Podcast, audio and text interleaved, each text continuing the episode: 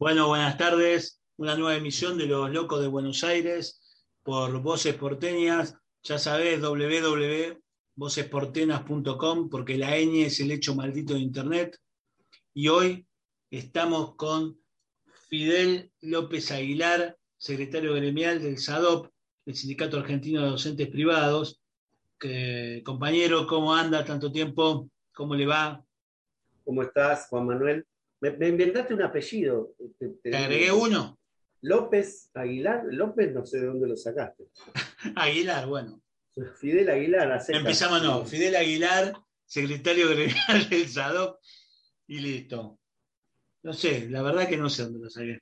Bueno, aprovechamos que hoy contamos con la presencia de Fidel para algo que se ha discutido mucho en la ciudad y que tiene que ver con las clases de nuestros niños y niñas en la ciudad, cómo la vino llevando, cuál fue la intervención del sindicato, cómo la ven, porque no debe ser fácil. Si no fue fácil para, en general, mucho menos para los docentes privados, imagino, con los problemas de ingreso, problemas económicos y demás. ¿Nos contás algo, Fidel? Bueno, sí, a ver, la pandemia, la pandemia trajo el tema de la, de la virtualidad, en principio, allá en marzo del 2020, fue una situación muy difícil para, en general para toda la comunidad educativa, porque, porque bueno, no sabíamos, no sabíamos para dónde iba esto. Las escuelas no estaban preparadas para la educación a distancia, la educación virtual. Entonces, fueron unos días y unos primeros meses de mucha incertidumbre, de mucho no saber qué hacer.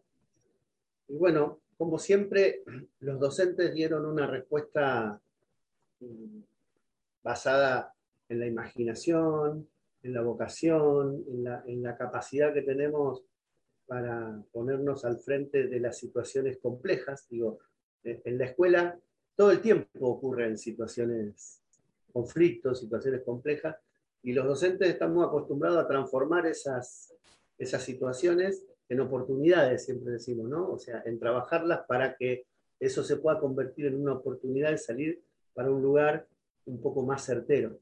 Y bueno, eso fue lo que pasó allá por marzo del 2020, cuando de repente los primeros días todos nos agarramos la cabeza y, nos tirábamos los pelos porque no sabíamos para dónde iba todo. Cuando digo esto estoy hablando de docentes, de estudiantes, de directivos, de, o sea, de padres, digo, toda la comunidad educativa estaba sumida en una... Eh, en no saber qué hacer. Eh, todo eso se fue acomodando. Eh, nosotros como, como organización sindical teníamos que ocuparnos fundamentalmente de que no se produjeran situaciones de, de avasallamiento de derechos de nuestros compañeros y compañeras. En, esos primeros momentos, por ejemplo, hacíamos mucho hincapié para con los compañeros y compañeras del respeto a, a, la desconexión digital, por ejemplo, porque, claro, en este no saber, por ahí los padres te mandaban un WhatsApp a las 2 de la mañana diciendo, ¿cómo hago con el la tarea tal no la puedo resolver. Exactamente. Y entonces, bueno, eh, o, los chicos que tenían clase y uno les dice, bueno, cuando tengan alguna duda, mándenme una pregunta por mail o por WhatsApp. Bueno, pero esas preguntas venían, era, era 24 por 24. Bueno, había que trabajar para que nuestros compañeros y compañeras entendieran que había una situación en donde teníamos que que defender también nuestros derechos, esto, a la desconexión digital, a trabajar la misma cantidad de horas que uno trabajaba en la, en la presencialidad o en la normalidad que teníamos hasta un momento. Pero bueno, todo eso fue al principio un caos. Me imagino, porque aparte se vieron obligados a compartir todas sus redes, su teléfono, su WhatsApp, y pasaron a no estar conectados a estar hiperconectados. Exacto. Y además hay que tener en cuenta eh, una cosa particular que tiene que ver con, con nosotros, que somos los docentes que trabajamos en las escuelas públicas de gestión privada. eh, así como habrán oído hablar vos y los oyentes durante todos estos tiempos del tema de eh, la conexión, la conectividad, los equipos, tener la, suficiente eh, capacidad de estar conectado, digamos, para poder realizar la tarea educativa. En las escuelas públicas de gestión privada, eh, a diferencia de lo que eran las escuelas de gestión estatal, en donde había muchos estudiantes que, que carecían de este tipo de elementos tecnológicos o de buenas conexiones, en las escuelas de gestión privada la cosa era al revés. Por ahí los pibes tenían mejores conexiones y mejores elementos tecnológicos que los docentes. Porque a veces los docentes eh, carecían de, esta, de esta situación de, holgura tecnológica, llamémosle de alguna forma.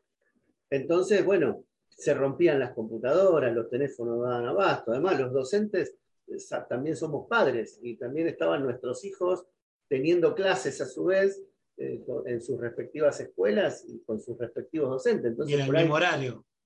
Claro, una computadora eh, había que repartirla entre dos, tres o cuatro personas en la casa.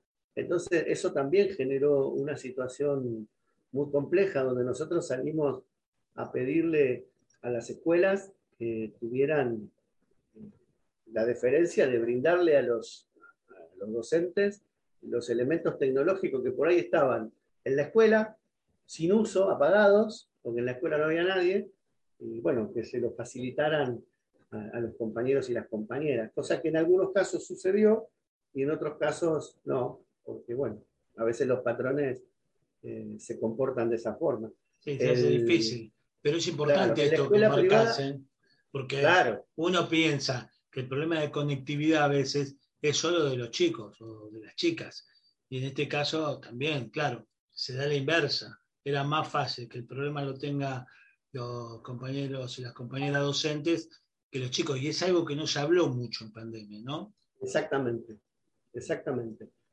Después, eh, otro tema que para nosotros fue muy importante y tuvimos que trabajar mucho al respecto es que eh, las escuelas de gestión privada tenían una presión eh, adicional de, los, de, las comunidades de padres, digamos, exigiéndole una, una trayectoria pedagógica que fuera de acuerdo a la cuota que ellos, esos padres pagaban en la, escuela, digamos. Y entonces esa presión adicional, las escuelas las trasladaban a los docentes, en esto de Necesito que estés más tiempo con los chicos. Exigirle más trabajo, más horas, más confección de videos y de confección eh, de, cuestiones que tenían que ver con tarea para los pibes. Y bueno, ahí te daba la lucha entre, eh, bueno, entre lo que vos me exigís y, lo que yo tengo que trabajar. Porque yo no puedo trabajar 24 horas para vos. Y la este, capacitación que habían recibido en su momento, ¿no? Porque un docente de matemática no tiene por qué saber hacer video. Digo, para poner un caso hacia al azar. Imagino que la presión era muy grande en ese sentido entonces. Exactamente.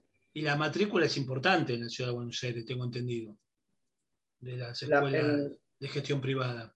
En la ciudad de Buenos Aires, la ciudad de Buenos Aires es el único distrito del país en donde las matrículas de educación de gestión estatal y gestión privada están divididas a la mitad. El 50% de la matrícula educativa oficial, llamémosle, es de gestión estatal y el otro 50% es de gestión privada. Claro, y eso hacía que el problema sea mucho mayor, porque vos estás relatando, nosotros en los medios leíamos el problema del 50% de la comunidad educativa y vos estás relatándonos acá el problema del otro 50% de la comunidad educativa, que no era menos grave, sino con otros ribetes, en algunos casos más graves y en otros más leves, pero era igualmente grave. Bueno, todo este, todo este sistema, esta cuestión, se fue, eh, e-, eclosionó, digamos, allá por marzo del, 2020 y fue durando un tiempo hasta que más o menos lo pudimos acomodar, hasta que más o menos se entendió cómo era, la, cómo era el tema. Y todos fuimos aprendiendo también, ¿no? Todos fuimos aprendiendo sobre la marcha eh, ya sea docentes, estudiantes, padres, directivos, las mismas escuelas, fuimos aprendiendo cómo era esta dinámica y eso fue generando una mejor, un mejor desenvolvimiento. Muchas escuelas pusieron eh, sistemas, sistemas de aulas virtuales, sistemas eh, apropiados para, para un mejor trabajo de los docentes, de los estudiantes, y eso también fue generando mejoras. Otras escuelas no pudieron, pero bueno, esto de ir aprendiendo entre todos fue generando una situación, la situación que al principio era un caos y, nos, a todos nos daba la sensación de, agarrarnos de los pelos y tirarnos al suelo, eso fue, a medida que fue transcurriendo el año 2020, eh, mutando en una situación mejor.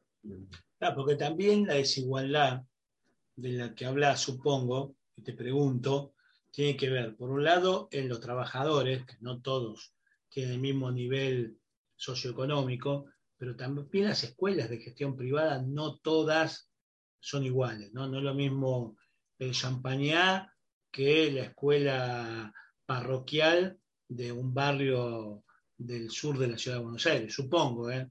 te estoy preguntando. Exacto. Hay, una, hay un mito, un viejo mito, digamos, de que la escuela de gestión privada es siempre una escuela donde van los niños y niñas ricos, eh, digamos, de, un altísimo poder adquisitivo, familias. Eh, ¿Por qué? Porque se, se establece el parangón de escuela privada, como vos decís, con el Champaña, con el, Belgrano Day School, con bueno, un montón de escuelas que sí, efectivamente, tienen una población que responde a esta, a esta descripción. Pero hay un montón de otras escuelas. Eh, en el otro extremo, por ejemplo, están las escuelas de cuota cero que existen en la ciudad de Buenos Aires. Ah, esto es muy importante lo que estás señalando, discúlpame, Fidel, porque de esto no se habla mucho. Y esas escuelas de gestión, como bien vos remarcaste, y yo aprovecho ahora para remarcarlo, las escuelas todas son públicas porque la educación es pública y obligatoria para todos. Exactamente. Y hay un control, pero hay gestión privada, pero hay gestión privada de cuota cero. ¿Y cómo, cómo sobreviven estas escuelas? Bueno, hay que entender que las escuelas de gestión privada tienen un aporte, un subsidio del Estado de la ciudad de Buenos Aires. Las escuelas tienen, hay escuelas que tienen un 100% de subsidio. Ahora vamos a explicar qué significa hacer, tener el 100% de subsidio. Escuelas que tienen el 100, escuelas que tienen el 80, escuelas que tienen el 60, escuelas que tienen el 40 y escuelas que no tienen ningún subsidio. Cuando hablamos de estos porcentajes de subsidio, estamos hablando que lo que se subsidia es el salario de los docentes que trabajan en esas escuelas. Entonces, hay escuela, la escuela que tiene el 100% de subsidio tiene, que tiene subsidiado de parte del Estado el 100% de todos los salarios de los docentes que trabajan en esas escuelas. La escuela después tiene que hacerse cargo de el salario de los no docentes, del personal administrativo, de maestranza, de limpieza, y tiene que hacerse cargo de el, resto de los gastos. El, alquiler del edificio, si fuera así, o los impuestos que paga el edificio, la, luz, el agua, el gas, digo, todos esos gastos los hace, se hace cargo la escuela. Eh, ocurre esto también. La escuela que tiene el 100% de subsidio de parte del Estado tiene un límite en el valor de la cuota. Como contraprestación, yo te subsidio toda tu actividad, pero vos no podés, cobrar, más de tanto. Hasta este valor, exactamente. Y ahí aparecen lo que vos decías hace un rato, las escuelas parroquiales de los barrios. Las escuelas parroquiales de los barrios, y cualquier oyente que, que me esté escuchando ahora entiende que hay mucha gente que no podríamos catalogar como millonarios, ni, mucho menos, sino que son laburantes, que, por ahí laburan los dos, el padre y la madre, y entonces deciden mandar a su hijo a la escuela parroquial, que hoy podemos hablar de una cuota en, nivel secundario que ronda entre los 6 y 7 mil pesos, por ejemplo. Sí, señor. ¿Sí? Entonces, esta escuela eh, tiene subsidio del Estado, pero lo que hace es eh, ponerle un tope al valor de la cuota. A medida que va bajando el subsidio, ese tope va aumentando. Hasta que llegas a las escuelas que no tienen ningún tipo de subsidio y por lo tanto tienen eh, liberada la cuota que pueden cobrarle a los padres. Y ahí es donde aparecen las escuelas que hoy están cobrando 30, 40 mil pesos de cuota, por ejemplo, que también existen. Entonces ahí sí ya estás hablando de una escuela donde la población está marcada por ese nivel de cuota que deberían pagar. Está, muy bueno esto que estamos aclarando, que está aclarando Fidel, porque muchas veces la discusión política termina en el sentido común, que es el peor de los sentidos, como se dice, y dice, bajémosle los subsidios a la educación privada para favorecer la educación pública. Y no, flaco, no está favoreciendo la educación pública, está perjudicando a un montón de familias, como bien explicaba acá Fidel, porque ese subsidio no se traslada inmediatamente y ese subsidio del sueldo de trabajadores, que son tan trabajadores como los de la gestión pública, son tan docentes como ellos y que llegan al lugar donde hoy la escuela pública no llega y que también hacen educación pública. Y es muy importante esto de diferenciar. La escuela que, te cobra la cuota de 30 lucas no es la escuela que recibe el subsidio. ¿eh? No, esa no recibe subsidio. Claro, exacto, pero eso es importante remarcarlo. Porque en esta discusión, bueno, a veces el sentido común, o incluso sindicalistas, han dicho, muchas los he escuchado, decir a compañeros sindicalistas, decir, no, porque hay que tener menos subsidio de educación privada. Pará, pará. No es así. Aclaremos el tema. Discutamos seriamente. En todo caso, que haya menos plata en publicidad de los actos de gobierno y más plata para la educación, pero no es subsidio de la educación privada versus presupuesto de la educación pública. No, no, son complementarios y como, recordar que el 50% de la matrícula privada y pública son privadas y públicas, están iguales. O sea, la mitad de las familias está siendo parte del sistema este de educación de gestión privada. Entonces me parece importante remarcar eso. Disculpame, Fidel, pero me pareció fundamental. Bueno, otro mito es el, muchos compañeros, incluso de otros sindicatos, a veces de la política, que dicen eh, el gobierno de la ciudad aumentó los subsidios a la educación privada en, perjuicio de ella. Hay dos maneras de aumentar el subsidio a la educación privada. Una es incorporando nuevas escuelas o nuevos cursos o nuevos docentes con los subsidios, digamos. Y la, y la otra forma es lo que llamamos nosotros el crecimiento vegetativo, que es que todos los años hay aumento de salarios. Claro. Entonces, si hay aumento de salario, vos tenés que aumentar el subsidio, porque si no, no lo podría pagar. Bueno, en la ciudad de Buenos Aires hace más de 15 años que no existe, que no se incorporan escuelas al sistema del subsidio. O sea que el, único aumento que se produce en el subsidio a la, a la educación de gestión privada es por el crecimiento vegetativo. Claro, vos por ahí tenés, este año, pongámosle, este año eh, nosotros ayer justamente terminamos de firmar una paritaria del 44%, 44,5% de, incremento salarial durante el año en distintos tramos. Bueno, obviamente el subsidio a la educación privada va a, va a tener que aumentar. Claro, si no, no se va a poder pagar. Porque si no, no se van a poder pagar esos salarios. Entonces, eso también es una cuestión que hay que desmitificar y trabajar sobre ese tema para decir, bueno, no, no es que hay un aumento de los subsidios a la, escuela privada, sino que hay un aumento porque los docentes que trabajan en esas escuelas tienen aumento de salario. Y entonces hay que pagarlo y por lo tanto hay que dar más plata, digamos. Tiene que ver con lo que sería el proceso inflacionario, si querés, ¿no? Sí, la puja distributiva, ¿no?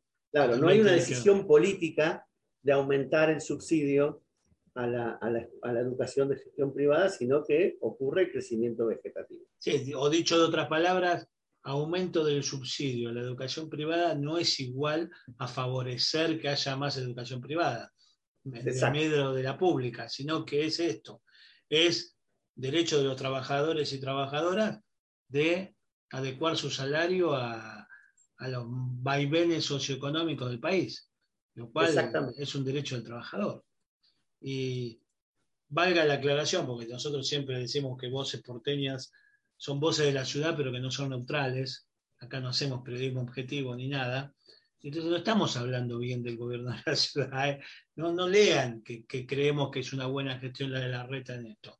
Lo que estamos diciendo es explicándote cómo es el tema de la educación privada contada desde la óptica de los trabajadores. Porque uno puede entender necesidades de familias que se volcaron a la matrícula privada y que es muy entendible. De hecho, no, no es eh, un hecho casual. Hay un 50% de porteños y porteñas que le confían sus hijos a la escuela de gestión privada y a esos trabajadores que son los docentes para que los eduquen. Y esto no quiere decir que esto va en contra de la educación pública, ni mucho menos. Lo que está diciendo es que hubo una falencia, que hubo una manera de solucionarlo y que cuando vos decís subsidio la educación privada no es lo mismo que decir atentan contra la educación pública. Me parecía importante remarcar esto. Y por otro lado, vimos las dificultades que había en la ciudad para, estas clases y hoy por hoy con la presencialidad esta restringida en las escuelas privadas también se están adecuando bien. Sí, antes déjame aclararte otra cosita que por donde empezamos esta charla, es el tema de las escuelas de cuota cero. Ah, sí. Hay escuelas que tienen cuota cero, o sea que eh, los chicos que van ahí no pagan ningún tipo de cuota y, la escuela está organizada como si fuera una escuela estatal de alguna manera, porque por ejemplo tiene cooperadora, tiene cooperadora de padres, porque como te dije hoy, el, tener cuota cero implica que el Estado le subsidia todos los salarios de los docentes, pero falta todo lo demás. Claro, cómo pagar la luz, el gas, el teléfono. Cómo pagar la luz, el gas, el edificio. Eh, teléfono, una institución educativa tiene que tener teléfono, no es que es un gasto superfluo, ¿no? Exactamente. Entonces, bueno, ahí es donde aparece muchas veces la cooperadora, muchas veces eh, la mayoría de estas escuelas de cuota cero pertenecen a instituciones más grandes.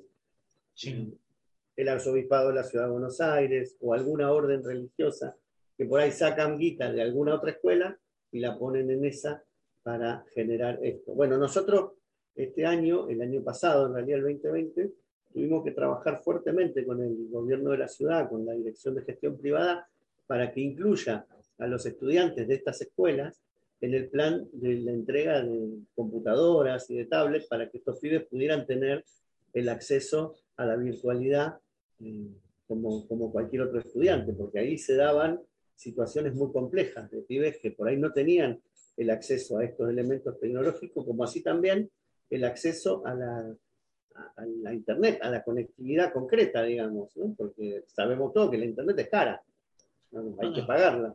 Y, aparte no es tan accesible y no es tan, tan conectividad, ¿no? A veces. Exactamente. Entonces ahí hubo que trabajar fuertemente para que en estas escuelas se pudiera, y, nuestros compañeros y compañeras que trabajan en este tipo de escuelas, eh, encabezaron la lucha para pedir estos elementos tecnológicos más para los pibes que para ellos mismos, cuando había casos de, compañeros que también estaban haciendo malabares para poder tener un, instrumento capaz de, poder llevar adelante la virtualidad, pero ellos decidieron que era más importante que, los pibes y las pibas tuvieran estos elementos y bueno, así lo, encaró la organización sindical. Está, está muy bueno esto porque está mostrando cómo la organización sindical se preocupa por los trabajadores, obviamente, su función primordial, pero también para que, con lo que decíamos antes, esas chicas y chicos que acceden a la educación eh, de gestión privada también tengan los mismos derechos que otros chicos que están en la educación pública. Porque si vas a una escuela de matrícula cero, eh, ¿cuál es la diferencia? La diferencia es que no había ahí vacantes en una escuela pública y están en esa escuela de gestión privada, seguramente o no hubo. Entonces ya quedó esa escuela de matrícula cero para que los alumnos y las alumnas puedan tener cumplir con su derecho educación, ¿no? Además, la burocracia administrativa hace que cuando dicen, ay, che, pero hay que darle computadoras a estos pibes, no, pero si van a escuelas privadas. Claro. Y aparte, un algoritmo en, algún programa dice escuela pública, escuela privada. Exactamente. Y, no se para, ¿no? Entonces dice, Exactamente. Entonces, bueno, había que ser de alguna manera la voz de estos pibes, de estas familias, para mostrarles que también ellos necesitaban este, este apoyo del gobierno. Y el gobierno de la ciudad fue bastante duro en, Me imagino. llegar a entender que, esto también ocurría y bueno, fue, fue un momento. Todo esto eh, lo podríamos redondear que fue el 2020, ¿verdad? El 2020 fue todo esto. Difícil eh, año. Y... y... ahora empieza, empezamos con el 2021. Claro, eso te iba a preguntar. Podríamos decir que esto comenzó allá por finales del 2020, cuando el gobierno de la ciudad comenzó con esta discusión, una discusión que para nosotros era, no, era válida, digamos, la discusión entre presencialidad y virtualidad, que ellos quisieron transformar en escuela sí, escuela no. Claro. Desde, la docencia eh, siempre tratamos de, llevar la voz de que nunca interrumpió el proceso de enseñanza-aprendizaje. A pesar de todas las dificultades que hubo todo lo que relatamos recién, todo lo que pasó, el proceso de enseñanza-aprendizaje se esfuerzo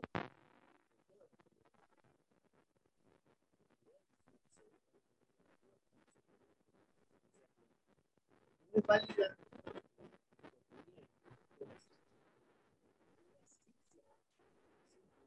Espérame, Fidel, que ahí te perdí la conexión. ¿eh?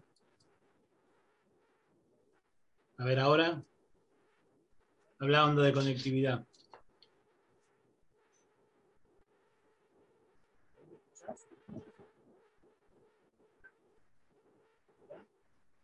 Ahí te escucho bajo.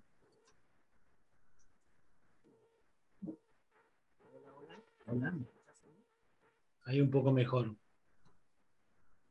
A ver si lo podemos seguir. Esperemos que retome la, conectividad esto. Igual esta parte ahí está mejor. Ahí está mejor. Sí. Volvamos que después todo lo corto y lo, limpiamos. No, no. El 2021 o finales del 2020 arranca con, con esta cuestión que quiso instalar el gobierno de la ciudad respecto de eh, educación sí, educación no, haciendo como un paralelo en que la presencialidad era educación y la virtualidad no era educación. Entonces ahí hubo una discusión política, una discusión ideológica de, de decirle, de marcar que educación virtual también era educación.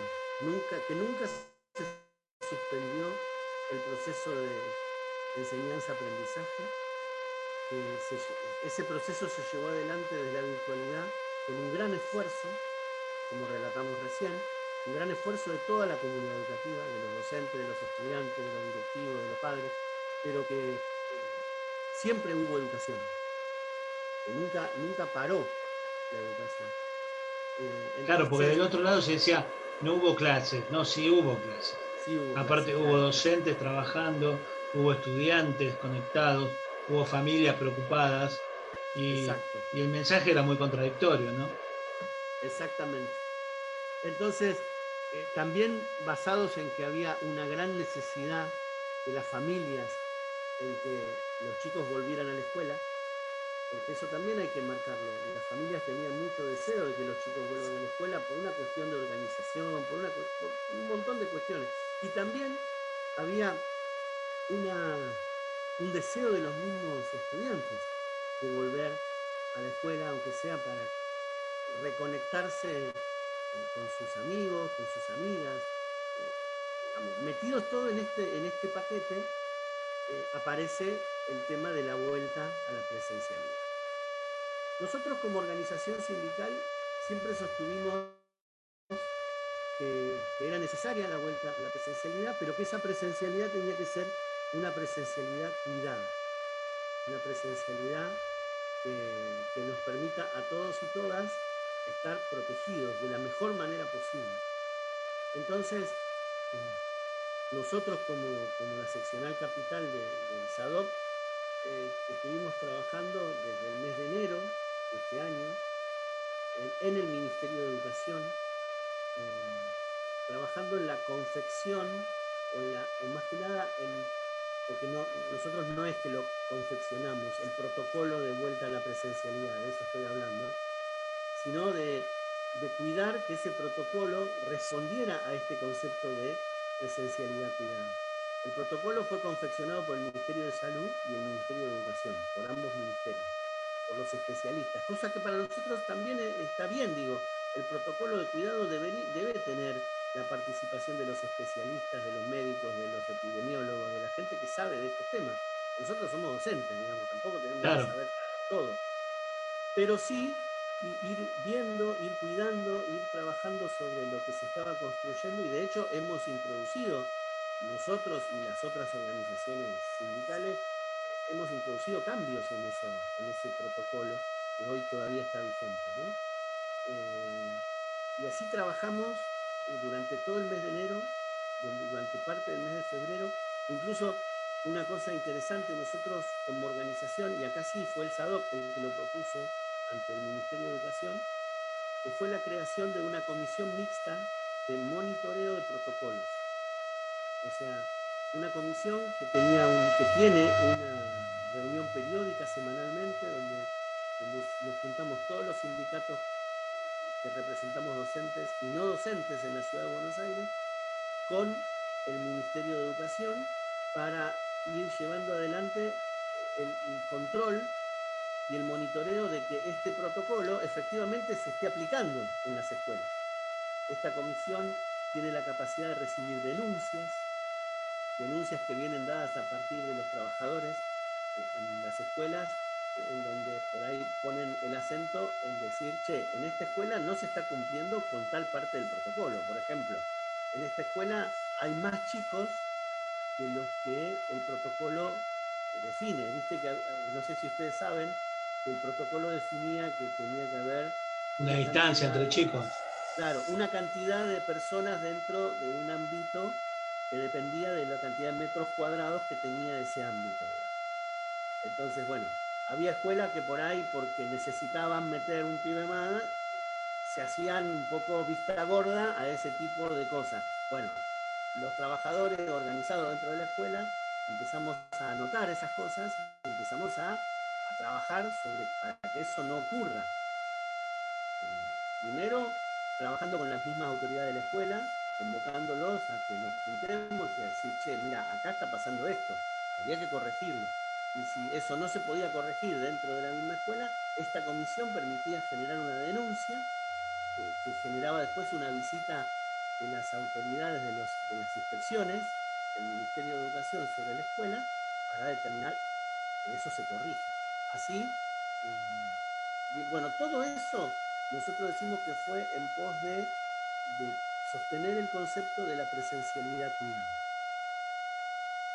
Y eso, en general, fue, estuvo bien, digamos, se trabajó bien y, hemos logrado que la mayoría de las escuelas eh, lo fueran acatando de a poco. En, principio muchas escuelas lo hicieron de una y no, hubo necesidad de estar denunciando ni trabajando. hubo una respuesta interesante de muchas escuelas. Una respuesta además humana y que uno entiende que está bien, digo, que sí, claro. todos, todos necesitamos cuidarnos, no es que solamente los trabajadores necesitamos cuidarnos. Pero aparte acá es importante el rol que tuvo la organización de los trabajadores, no solo en los reclamos de los trabajadores, sino en, en beneficio de toda la comunidad educativa, ¿no? Y esto es importante que se remarque porque a veces se cree que el sindicato solo está para pelear salarios, condiciones de trabajo. Bueno, condiciones de trabajo acá estaba claro que era lo, que se pretendía, pero no solo en beneficio de los trabajadores, sino en beneficio de los estudiantes y de toda la comunidad educativa. Me parece importante, porque si no hubiera organización de los trabajadores, no habría quien hubiese reclamado por esto y controlado después, ¿no? Exactamente, exactamente. Bueno, así transcurrió la primera parte del 2021 donde todos recordaremos que estábamos en una situación bastante, bastante buena, digamos, respecto de la pandemia, donde habían bajado mucho los casos. estamos hablando de, lo que va del mes de febrero al mes de mayo, más o menos. todo, todo venía como desenvolviéndose de la mejor manera hasta que comienza el tema de la segunda ola. Y que, comienzan a dispararse los casos y que comienzan a, trabajar, bueno, empezamos a preocuparnos todos respecto de lo que venía, ¿no? Cuando estábamos hablando en el momento en que los casos pasaban de 30 a 40 mil, digamos, de un día para el otro.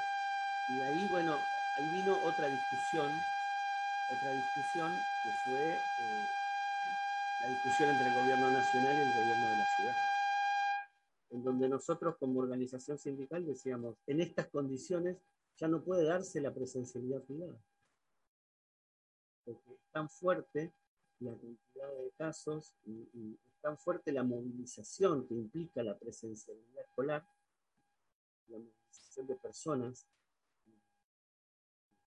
viajando en colectivo, moviéndose por la ciudad, docentes que tenían que viajar de una otra, y docentes, sabemos todo que hay un montón de docentes que van de escuela en escuela. Claro, eso te iba, te iba a remarcar, porque el docente no tiene por qué tener una sola escuela, capaz que tenga cinco escuelas en un día, esto lo sabrá mejor vos, ¿no? pero suponiendo, tiene que viajar de escuela a escuela, y muchas veces lo hace en transporte público, y esta es la circulación que se trataba de evitar, ¿no? Exacto. Y ahí, bueno, ahí vino la discusión con el gobierno de la ciudad respecto de, que ellos decían que en la escuela no se producían contagios. Y nosotros decíamos, ¿cómo saben ustedes que no se producen contagios en la escuela? Y me acuerdo de, hablar mucho con, la prensa y demás y poner un ejemplo y decir, de, todos conocemos gente que ha pasado por el COVID, que, que ha sido contagiada y demás. Y la primera pregunta que uno le hace a esta gente siempre es, bueno, ¿dónde te contagiaste? Y las personas en general contestan, no tengo ni la menor idea dónde. Claro. Entonces, lo que decíamos es, ¿dónde está este, este, esta certeza de que en la escuela no hay contagio? Me parecía una, algo por lo menos aventurado, ¿no?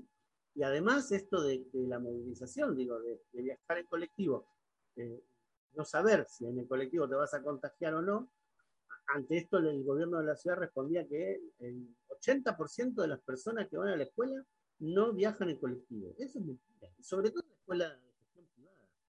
Hay muchos estudiantes que se movilizan en colectivo, muchos padres, eh, hay, una movilización en general. Bueno, esta fue la discusión que tuvimos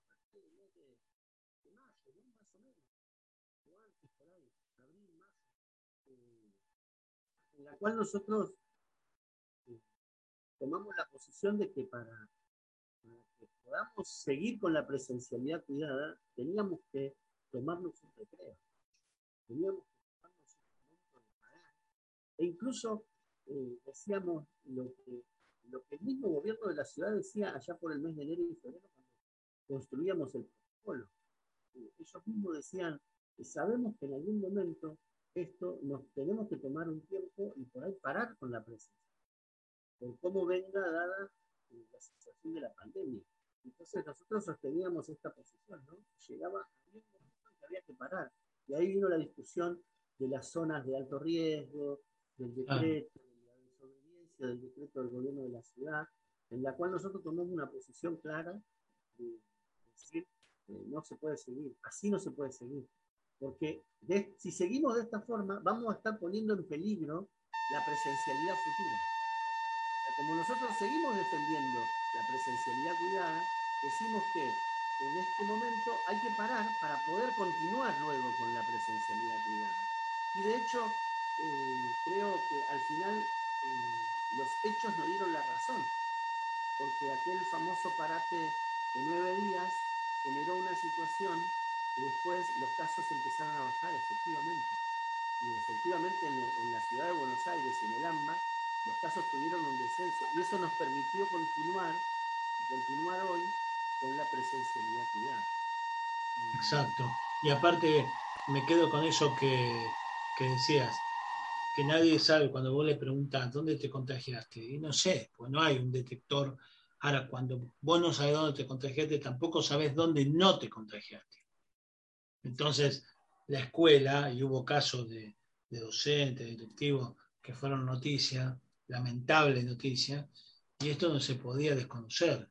Por eso el trabajo de la organización de los trabajadores, la organización sindical de los trabajadores, eh, fue muy importante.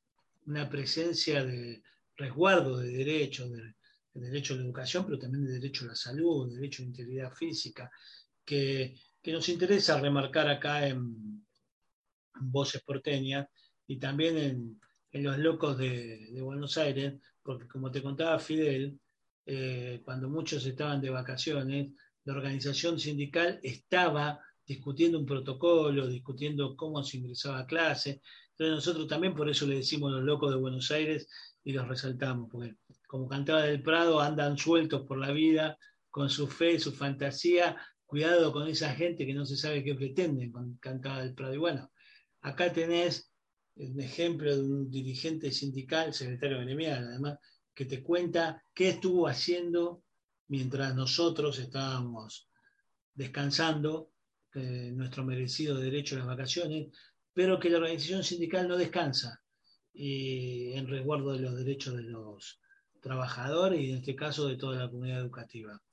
Entonces me parece que hoy tuvimos un tremendo programa en ese sentido, donde descubrimos que, de qué hablamos cuando hablamos de educación de gestión privada, no educación privada, educación pública de gestión privada, como te explicó Fidel, y queríamos recordarte que Fidel, además de ser secretario gremial del Sindicato Argentino de Docentes Privados, es a su vez, por otro lado, parte de su militancia política, autoridad del Congreso Metropolitano del Partido Justicialista.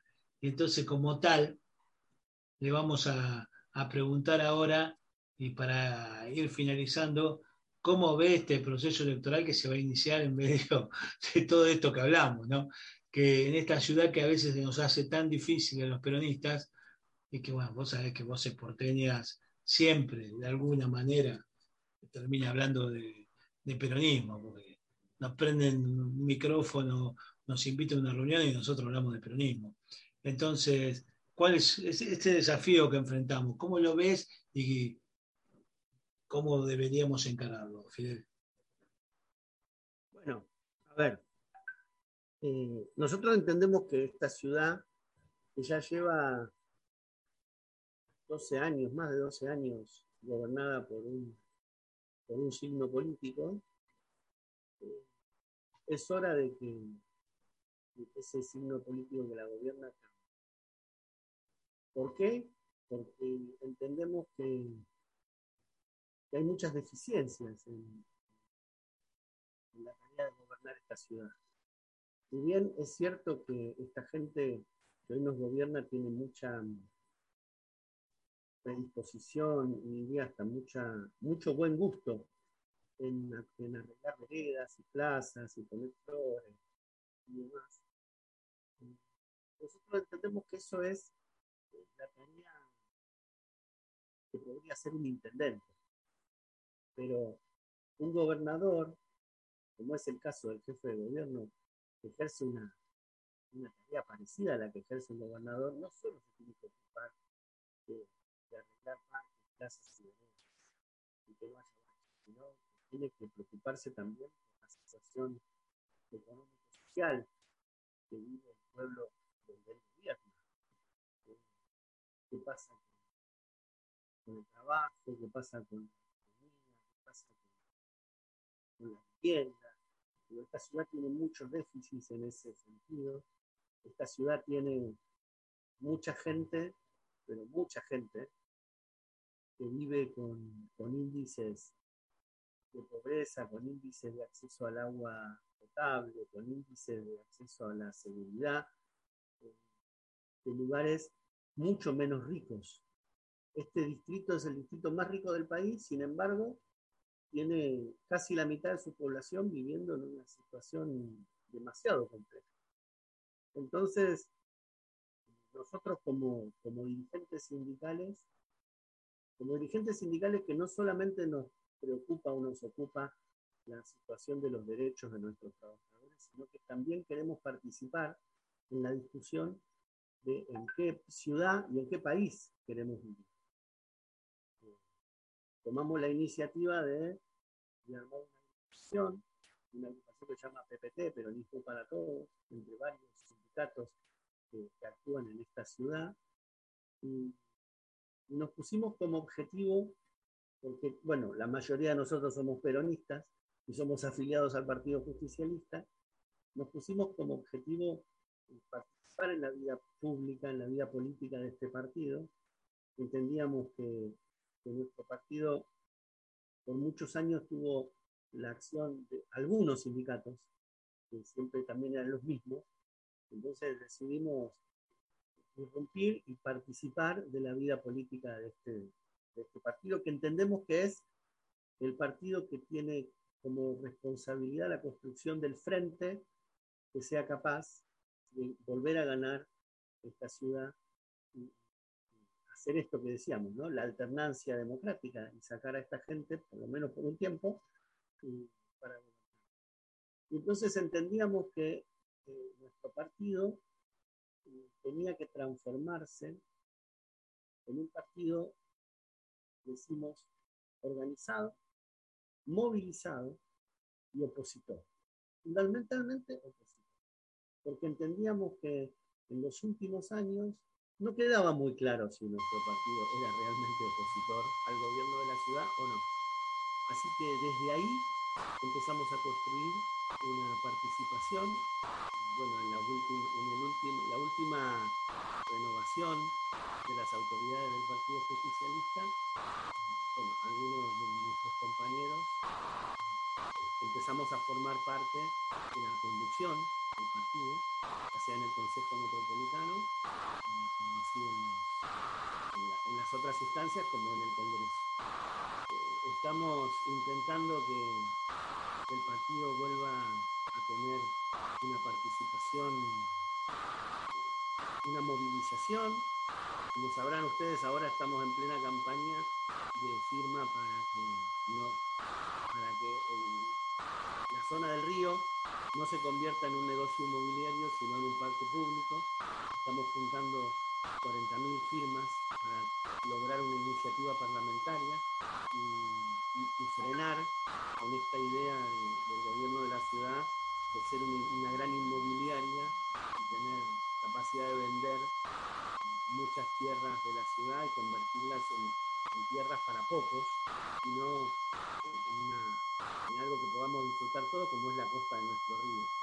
Eh, también es cierto que esta movilización está ahora siendo frenada por la pandemia, ¿no? por, todo esto que estamos viviendo. Pero eh, bueno, estamos trabajando para eso ahora, en este momento, ayer se terminaron de, armar los frentes electorales para las próximas elecciones base. Eh, el Frente de Todos, por suerte, ha incorporado muchas, muchas nuevas, nuevas organizaciones, nuevos partidos algo así como 8 o 10 partidos nuevos se han incorporado, no, partidos nuevos, digo, se han incorporado al, al Frente de Todos, así que estamos tratando de construir el frente más amplio posible, la unidad más amplia posible, siguiendo, lo que nos dijo nuestra conductora, ¿no? Cuando dijo, voy a hacer, y me acuerdo que lo dijo, eh, acá te voy a tirar una de orgullo propio, lo dijo allá por el año 2016, en pleno, en pleno auge del gobierno de Macri, la compañera Cristina Fernández de Kirchner fue al SADOP. Al SADOP, sí. Fue al SADOP y ahí dijo, me voy a encargar de construir la unidad más amplia posible para poder volver. Y bueno, así lo hizo, ¿no? Claramente, aquella mañana en que todos nos despertamos diciendo, Alberto va a ser el candidato y yo, la candidata a vicepresidenta, ahí habló de una, de una capacidad política, bueno, envidiable. Así que nosotros estamos embarcados en lo mismo, tratar de construir la mayor unidad posible, porque entendemos que es la hora de que esta ciudad sea gobernada nuevamente por, el frente, por un frente encabezado por el peronismo. El peronismo tiene mucho para darle a esta ciudad. Y bueno, en eso estamos. No, no va a ser en esta elección, obviamente, porque no se está eligiendo eh, el gobierno, pero va a ser el, el comienzo de la construcción de ese frente. Y ahí estamos, embarcados en eso. Bueno, un excelente cierre, Fidel. Queda claro que este 21 tenemos que trabajar para potenciar el 23 con buenos candidatos en la ciudad y que logremos ese cambio de ciudad y de, paradigma de porteños y porteñas que nos viene formando el macrismo en ese aporte estamos desde Voces Porteñas y desde acá, de los Locos de Buenos Aires. Por eso te agradecemos tu tiempo, tu gentileza de prestarte a esta entrevista, de esclarecernos en varios puntos, porque la verdad que ha sido muy esclarecedora esta entrevista. Eh, contarte que Voces Porteñas está a disposición de, del SADOP y de todo lo lo que ustedes necesiten, porque estamos comprometidos con ese cambio de ciudad y comprometidos con las, sobre todo con las organizaciones de los trabajadores. Así que te, agradezco esta participación y discúlpame que te agregué un apellido, que no sé de dónde lo saqué. No sé, no sé, la verdad que no sé.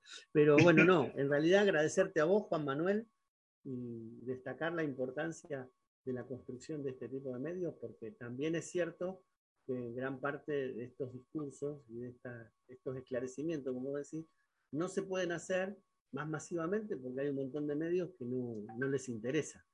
No, claro. Les interesa confundir. Exactamente.